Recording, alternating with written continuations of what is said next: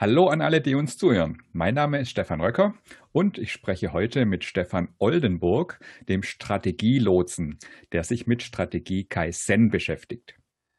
Stefan Oldenburg wird auf der Lean Around the Clock 2021, die vom 21. bis 29. Januar 2021 stattfinden wird, dank der Pandemie unter dem Motto LATC 2021 at Home da wir das als Online-Event streamen werden.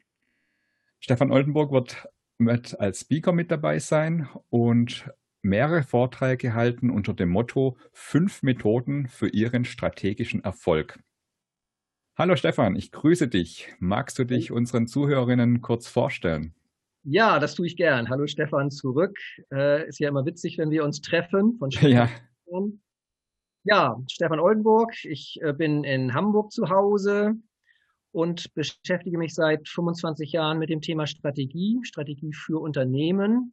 Wie kommen äh, Unternehmen äh, gut in die Zukunft und äh, zu ihrem Erfolg?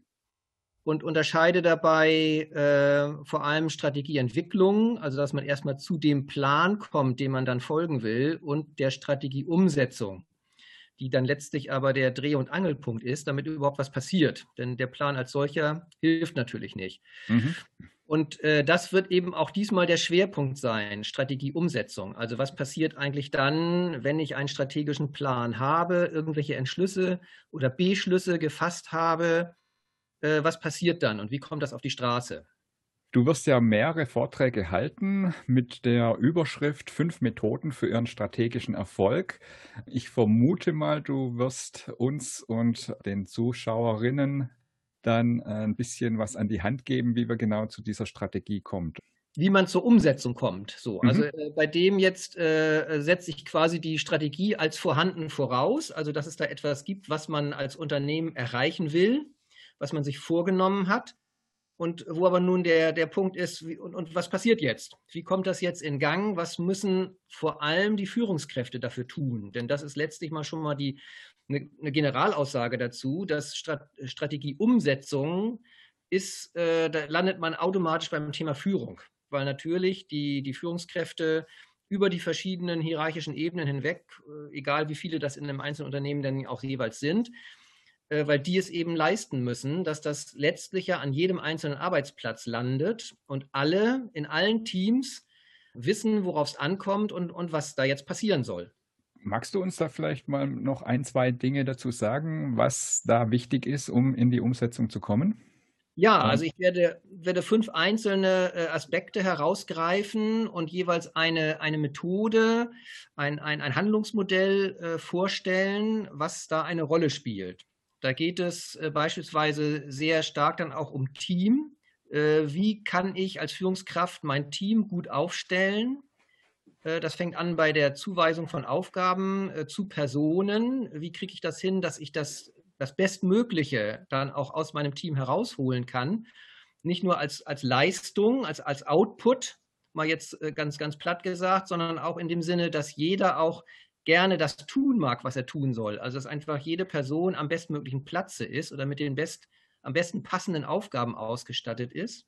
Und wie sich das Ganze, das wäre so ein Thema. Und ein weiteres ist, wie sich das dann auf Teamebene zusammenfügt, welche Arbeitsbedingungen jedes Team braucht, um wirklich eine richtig gute Leistung zu erzeugen, was im Team dafür passieren muss, was aber auch die Bedeutung des Drumherum, der Rahmenbedingungen äh, ist.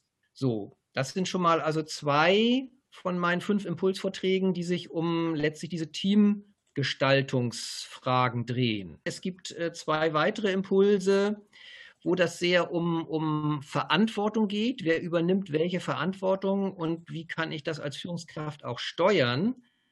Und das, da ist ein, ein Stichwort, das ist fast das, das Mega-Stichwort für äh, strategischen Erfolg. Es ist das Stichwort Delegation. Äh, was äh, bekanntermaßen zwei Seiten hat. Nicht? Als, als Führungskraft muss ich loslassen können, muss meinen Mitarbeiterinnen und Mitarbeitern etwas zutrauen und ihnen vertrauen und kann dann, Auf, kann dann Aufgaben abgeben und äh, mich selber konzentrieren auf das, was wirklich von mir erledigt werden muss. Also insofern ist Delegation ein, ein, ein zentrales Thema. Und dann geht es aber auch um die, äh, die Verantwortung, die ich meinem Team insgesamt übertrage. Also was, was, wo, wo sage ich dann auch, okay, das muss ich nicht entscheiden, das überlasse ich meinen Leuten. Die sollen sich was ausdenken und so wird es dann gemacht. Das ist jetzt mal ganz, ganz äh, vereinfacht gesagt. Da gibt es aber mehrere Abstufungen und das ist wichtig, äh, dass ich als Führungskraft das äh, weiß.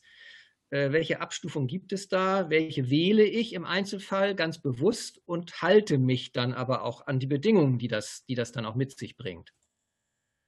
Und dann gibt es, äh, das ist dann, wenn man so will, der fulminante Schlusspunkt in dieser Fünferreihe, geht es noch um das Thema Change. Wie gestalte ich Veränderung?